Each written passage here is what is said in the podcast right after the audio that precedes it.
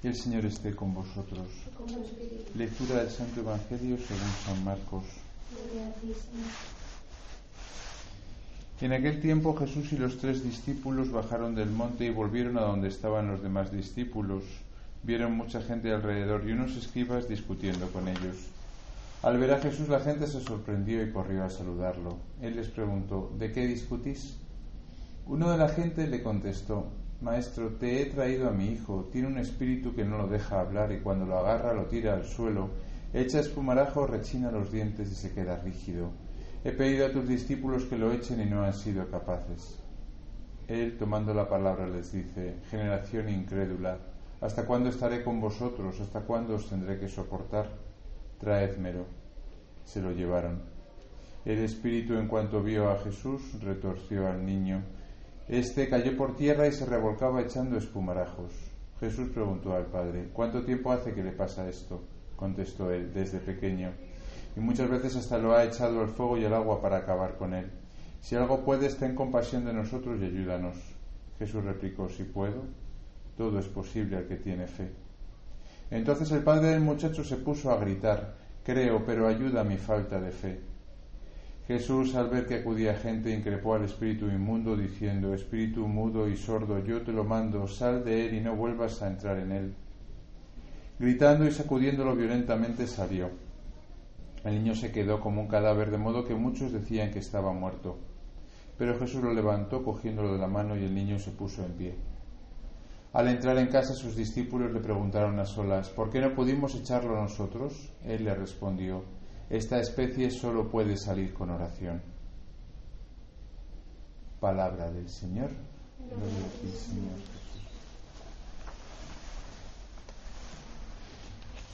Bueno, no sé qué os parecerá a vosotras, pero este evangelio es impresionante. A mí me parece impresionante. Quizá también, bueno, pues porque cuando uno ha tenido contacto con este tipo de realidades, pues bueno, pues no lo pone en duda. esto es algo real que se sigue dando hoy en día. ¿no? Y lo más impresionante no son los casos así extraordinarios, ¿no? en los cuales los sacerdotes tenemos contacto, ¿no? sino es darnos, darnos cuenta de que esto extraordinario se da habitualmente de una manera ordinaria.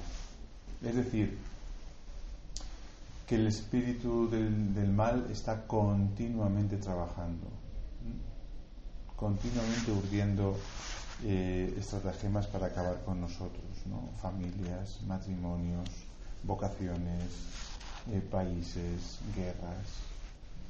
Y la verdad es que sobrecoge un poco, ¿eh? porque hay veces que uno se pregunta por qué el Señor le permite actuar tanto al enemigo. Fijaros que este niño era un niño y le había pasado desde pequeño esto, o sea, no tenía culpa. No es que dijese, bueno, es que por lo que hizo él se mereció lo que tenía, ¿no? No, da la impresión de que era un inocente, ¿no? Con lo cual, pues todavía desconcierta más, ¿no? ¿Cómo es posible que el mal pueda estar eh, tan presente en, el mundo, ¿no? E incluso en, los inocentes. Yo creo que tenemos que cobrar, lo primero, conciencia de hasta qué punto detrás de, mm, pues eso, muchas depresiones, muchas violencias, muchas guerras, eh, muchos enfrentamientos, mm, muchas eh, deserciones, ¿no? Está el diablo detrás.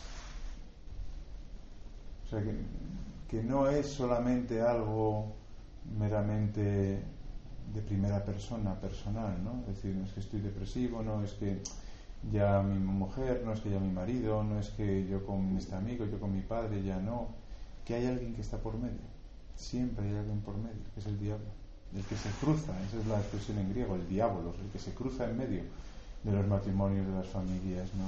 de, los países. ¿no? Y, y, es un misterio, pero, pero hay que conocerlo.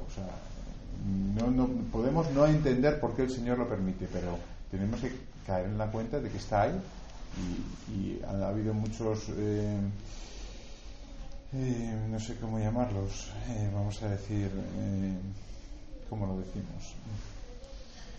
Bueno, ha habido muchos, muchas personas que con buena intención han dicho que no, que todo este tipo de cosas pues son cosas psicológicas, ¿no? y que vemos al diablo por todas partes. ¿no? Incluso han llegado a decir que no, que no, que no hay diablo, que no hay, que no hay seres espirituales malignos. ¿no? Eh, esto es un dogma de la Iglesia ¿eh? y es bueno saberlo. ¿eh? Aunque haya teólogos, sacerdotes incluso que lo discutan, esto es un dogma de la Iglesia y por tanto tenemos que tener fe firme en la existencia del enemigo. Sin miedo, eso está claro, ¿no? porque con el diablo no hay que tener miedo. ¿no? O sea, el diablo una, quiere engañarnos, ¿no? Primero, o pensar que no, existe, que no existe y por tanto, pues, pues cuando no sabemos que hay un enemigo malo, o al revés, o atemorizarnos y tener miedo. Ninguna de las dos cosas. Porque si Dios lo permite, por algo será y está claro que Dios es más fuerte que el mal, ¿no? ¿Qué es lo que a nosotros nos toca, aparte de creer firmemente en su existencia?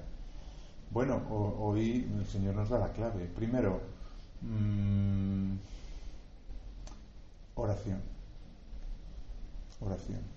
Cuando le preguntan a Jesús por qué este diablo no lo ha podido echar los discípulos, dice, porque esta especie solo puede salir con oración. Y algunas traducciones añaden y penitencia. Hombre, las dos van de la mano. Oración y regalo no se compadecen, dice Santa Teresa de Jesús. ¿no? El que reza de verdad hace penitencia también. ¿no? Entonces, eh, es bueno darnos cuenta de que nuestra oración y nuestra penitencia debilita al maligno ya sea en, en, de, nosotros mismos, es decir, que estoy en una época que estoy tentado, que estoy turbado, que estoy eh, con la vocación que tal y cual, pues reza, reza y es penitencia, ¿no? Para debilitar la acción del diablo. Y también para otros, cuando alguien te pide oraciones porque está pasando lo mal, un matrimonio que tal, eh, una situación como la de una posible guerra ahora, ¿no? Pues oye, rezar, rezar, rezar para debilitar la acción del diablo. Lo dice el Señor, no lo dice nosotros. ¿eh? Y segundo, fe cuando este hombre duda de que Jesús pueda hacerlo, ¿no? Jesús responde que si puedo, todo es posible para el que tiene fe. Sorprende la respuesta de Jesús siempre, ¿verdad? Porque mm, da la impresión de que aquel que tiene fe puede con todo, ¿no? Y que muchas de las derrotas que tenemos en nuestra vida espiritual es por falta de fe. Obviamente también por falta de oración y de penitencia, ¿no? Pero por falta de fe. Así que nada, yo creo que es un evangelio para que lo meditemos y que nos fortalezcamos con él, ¿no? En la, en la, en la certeza, ¿no? De que en medio de nuestro mundo están estas realidades espirituales negativas, también positivas, los ángeles también nos ayudan, ¿eh? pero, pero también negativas, ¿no? Que influyen en nuestra vida y de tal manera que cuando veamos ciertas reacciones, ciertas violencias, ciertas cosas, digamos, cuidado. Esto ayuda mucho para no juzgar demasiado a la gente porque hay veces que te das cuenta que no es posible que haya sido esa persona la que lo haya hecho, sino que es otro el que está detrás, orquestando todo eso. Y hace que, que mm, seamos más, más benignos ¿no? con esas personas, porque si no las jugaríamos de una manera devastadora, ¿no? pero si nos damos cuenta de que hay alguien detrás que está manejando sus hilos, entonces decimos, bueno, es que no es él, es otro el que está detrás. Igual que cuando nos pasa también a nosotros, ¿eh? que también nosotros cuando a veces tenemos ese tipo de reacciones desorbitadas nos damos cuenta de que, ¿cómo puedo ser tan malo? Bueno, es que también hay alguien que está jugando contigo. Y contrarrestar esta fuerza con la oración, la penitencia y una fe firme en el Señor, de que Él puede con todo, a pesar de que misteriosamente lo permita.